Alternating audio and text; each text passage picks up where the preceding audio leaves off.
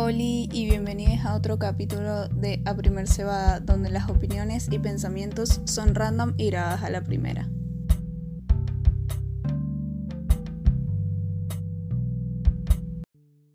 Olis, soy María José y en el podcast de hoy voy a hablar de la necesidad de estar en pareja.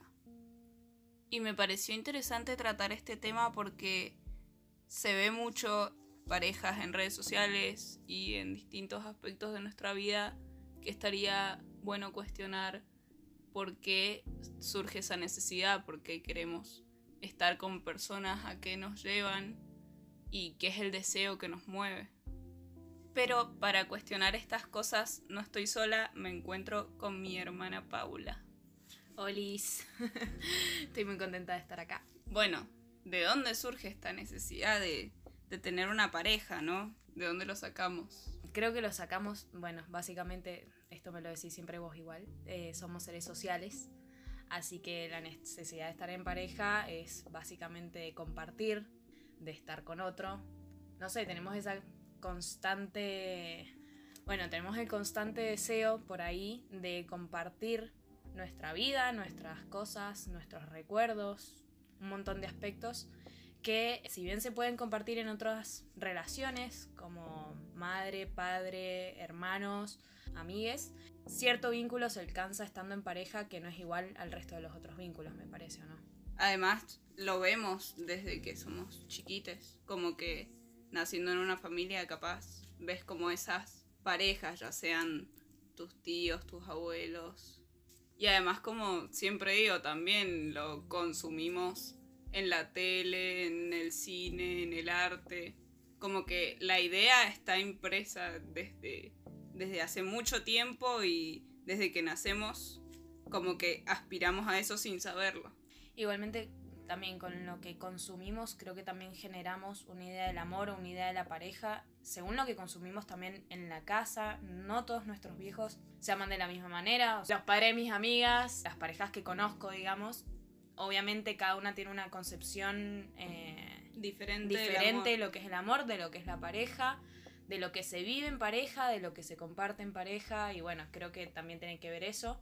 También tiene que ver como si tuvimos una figura idealizada de una pareja o no idealizada, una figura que quizás no queremos seguir, eh, pero creo que tiene que ver mucho con eso, con lo que nos inculcaron. Sí, por ejemplo, nosotras tenemos padres juntos, pero la mayoría de las parejas que, que conozco de mis amigas están separados y entonces ahí se forma una idea totalmente distinta de amor a la que tenemos nosotras. Sí, también creo que igual para nuestra generación la idea de estar juntos tanto tiempo se complica un poco. No sé si alguien ya en estos términos, obviamente sí conozco algunas personas que quieren tener una pareja y casarse y tener hijos y para toda la vida, pero creo que hoy en día el, el común denominador de nosotros no lo tienen en plan.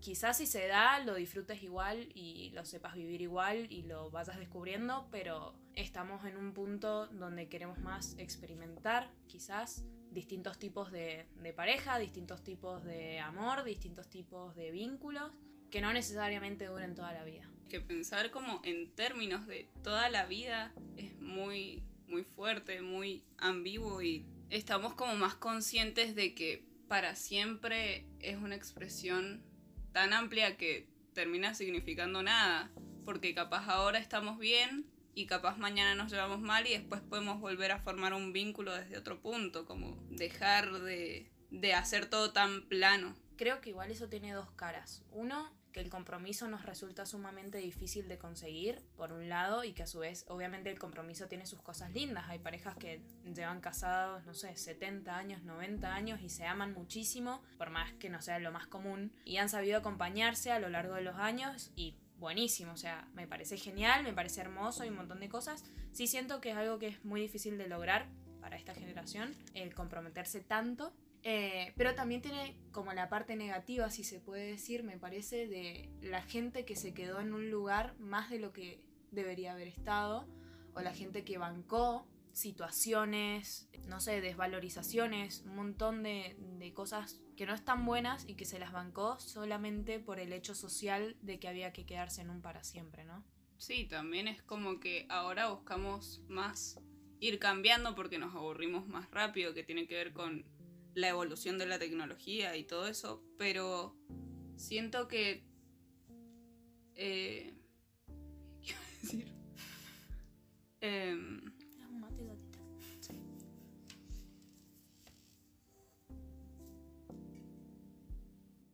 como que también te perdés un montón de experiencias por estar con la misma persona para toda tu vida, digamos, como que solo conoces ese tipo de amor y si bien también puedes tener amigues, puedes tener familia, el amor de pareja siempre se da como en un entorno diferente y surge diferente, no es el mismo apego, digamos. Y segundo, que em, ambas partes están conformes en las parejas que vemos felices, ¿no? Pero sí, o sea, yo pensando en la idea del para siempre, me resulta como que me estoy perdiendo un montón de cosas de otras experiencias. De, a ver, la experiencia de estar soltero me parece una experiencia soltera, soltere, me parece magnífica, me parece una experiencia de la que se aprende mucho, mucho, y que es una experiencia que está buena de vivirla, de sentirla, de pasarla, de disfrutarla con amigues, justamente, de descubrirse, de... Me parece que cuando uno es joven quizás se da más libertades cuando uno es grande, o por lo menos de los grandes que conozco, uno se, suele encasillar quizás más en algunos conceptos o en algunas ideas. Entonces me parece que aprovechar la libertad que se tiene cuando se es joven está bueno. No, y además ese concepto como de que cuando sos más grande, por lo menos ahora, si bien ya se ha cambiado un poco el concepto de qué es lo que hay que hacer y lo que no hay que hacer cuando uno es grande, de que por ahí tenés familia o tenés más responsabilidades que tomar y se desfigura un poco el tema de la soltería. Y vos lo estás encarando como por el lado bueno de la soltería y yo te voy a ayudar por el lado malo de la soltería. De la soltería pero cómo lidias, por ejemplo, con el sentimiento de soledad, porque a veces pasa que probablemente los días que te sentís más bajoneada, pero de decir como, ay, quiero que alguien me quiera, como en una peli. bueno, eso está muy ligado al amor romántico, que quiero decir que nos han inculcado bastantes cosas horribles que no se deben a tener jamás. No, horribles no, pero cosas que son bastante difíciles de tener. Siempre creo que vamos a tener días en los que vamos a querer estar acompañados. Todos queremos que nos quieran. Pero... Y queremos querer. Y queremos querer. Sin embargo, no creo que la, la soltería o el estar solo sea difícil de llevar. Es más, creo que es hasta adictivo.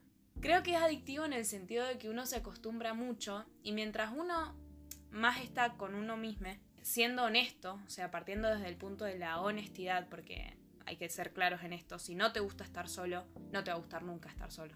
Si uno es honesto y sabe darse sus espacios y crece en ese punto de quererse, de mimarse, si uno hace ese tipo de introspecciones, no creo que te joda estar solo, ¿me entendés? No creo. Y es más, digo que se vuelve adictivo en el sentido de que a veces te acostumbraste tanto a estar solo y te sentís tan bien con ese sentimiento que no tenés ganas de que un segundo, tercero, venga y te rompa de esa tranquilidad. Puede sonar quizás un poco egoísta. También puede suceder que nos alineemos con personas que nos sumen, obviamente, y quieras dejar de ser soltero porque te suma. Pero a ver, si llega alguien que más que sumar está haciendo una complicación y yo te diría que te vas a, vas a tender a quedarte soltero porque estás disfrutando de ese estado. Sí, además como yo creo que ya lo he dicho varias veces, pero es complicado entenderse a uno mismo. Imagínate entender a otra persona, acordar en las mismas cosas o como lograr esa sincronía que probablemente conectes con personas desde otro punto, por ejemplo con amistades. Capaz la puedas llevar re bien y seguís estando soltere. Yo creo que cuando se está soltero se disfruta de las amistades de forma distinta, se conecta con las amistades de forma distinta y más si hay un grupo de solteres dando vuelta también se, conecta de forma, en serio, de forma diferente, porque quieras o no, uno relega un montón de cosas por estar en pareja, que no está mal, por supuesto que no está mal, son decisiones nada más, pero por ahí está bueno conectar eso desde otro lado.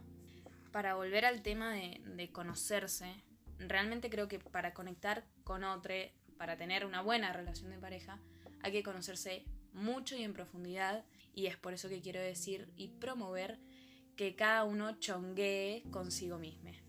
Sí, yo me he encontrado varias veces.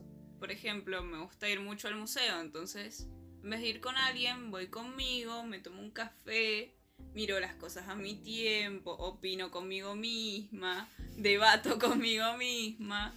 Y es interesante. Me encuentro una persona interesante, me encuentro una persona graciosa. No siempre tenemos acuerdos, pero, pero vamos bien. Pero es una linda relación. No en todas las relaciones se acuerda igual, así que también está bien. Pero sí, yo también soy muy fan de salir conmigo misma. A comer sobre todo, porque me gusta un montón. Me saco a comer, me he visto linda, me gusta mucho, ahora no, porque hashtag pandemia. Pero mm, lo promuevo realmente porque está bueno encontrarse en esas situaciones sola. Sí, o ir a comer como a un restaurante. Yo una vez lo hice y como que fue súper raro. Me sentí como medio incómoda, pero después fue, fue lindo. Lo malo es el ambiente, el entorno.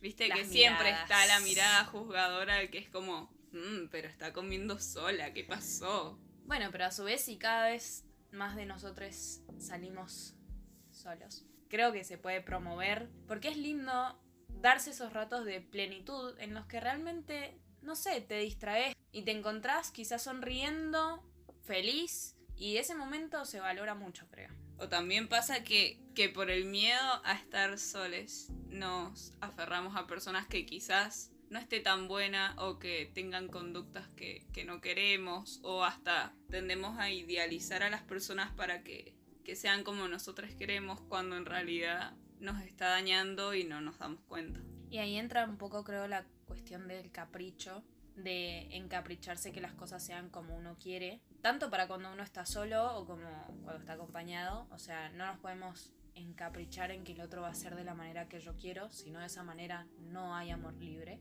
Ni es eh, entender a la otra persona, porque directamente la estoy poniendo en un lugar en el que no está, porque no es. Exactamente, y además en un punto también lo llevo como anclado a mí, con mis deseos, mis valores, o sea, no estoy dejando que la otra persona fluya, que sea... A ver, es súper difícil lo que estoy planteando, pero si uno quiere tener una relación sana, no va por el lado de las idealizaciones, digamos. Sí, igual como yo escuchaba la otra vez a Darío Z, que decía que el amor de pareja es egoísta, porque vos querés que la otra persona sea o que te llene de alguna forma, porque vos querés como completar las carencias que tenés. Para mí según del lugar donde conectes. Pero como que en cierto punto siempre el amor en pareja es egoísta, porque vos querés que alguien esté con vos por algo o querés que, que haya como alguna situación, pero lo atraes por algo y al fin y al cabo eso es egoísta porque lo haces por vos.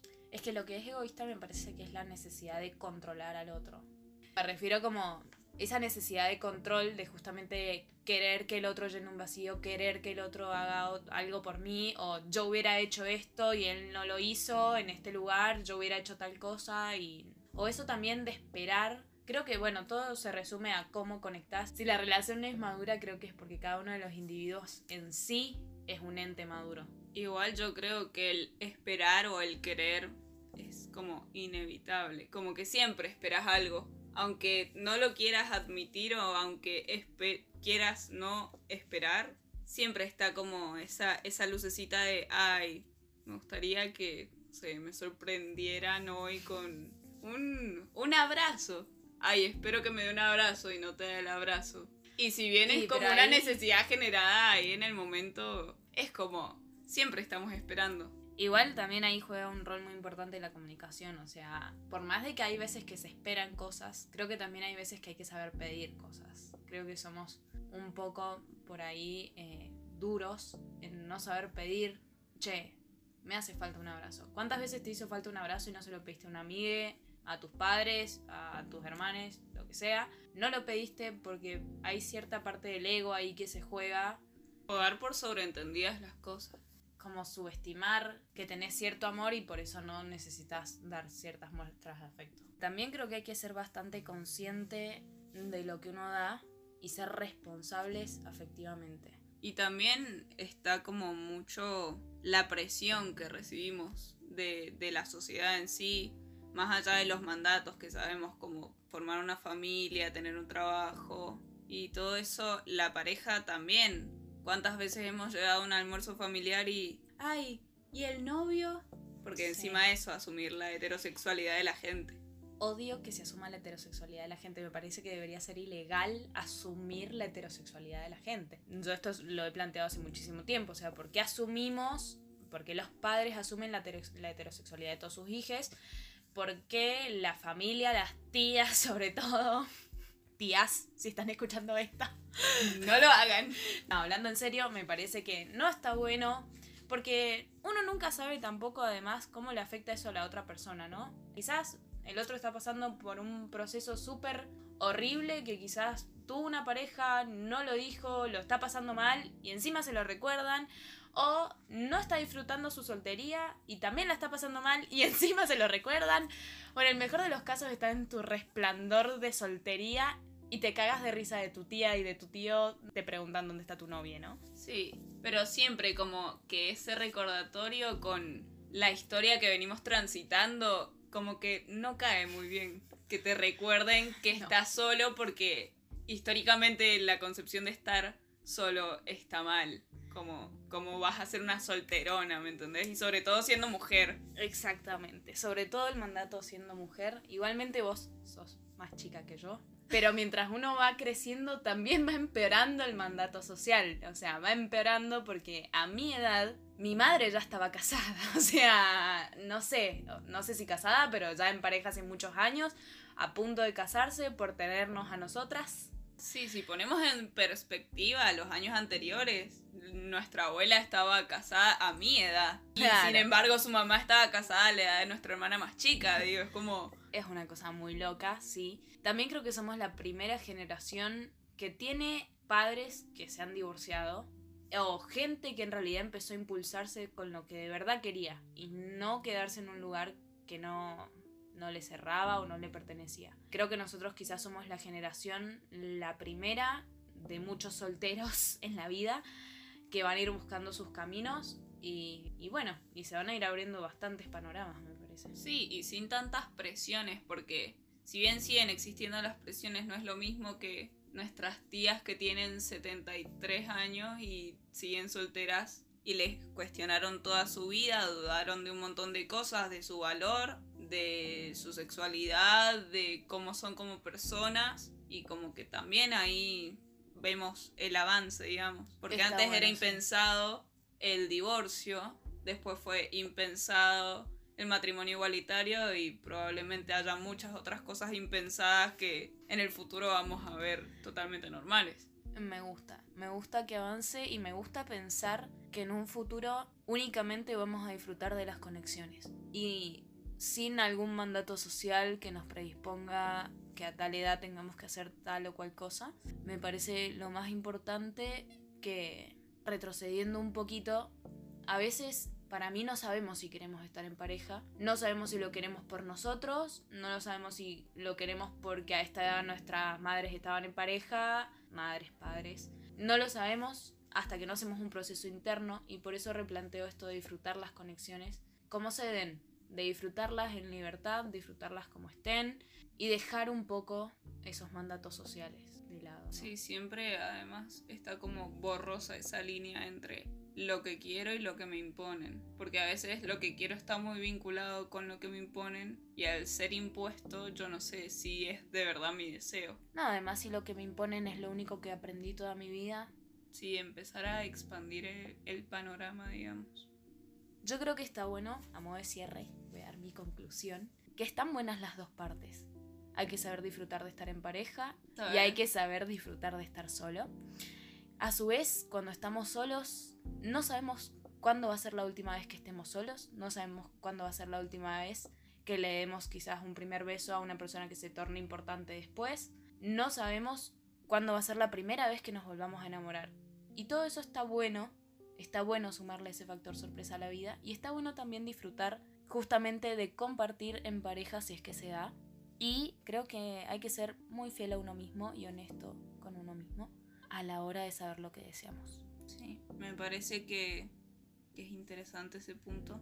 Yo no lo había pensado así, yo lo pensaba como más en que hay que saber llevarse a un mismo porque es bastante difícil entonces como abrazar ese lado y no empujarlo o procrastinarlo porque al final la única persona que tenemos somos nosotros. Entonces, llevarnos bien es lo, lo que nos va a mantener, digamos. Sí, en eso estoy muy de acuerdo.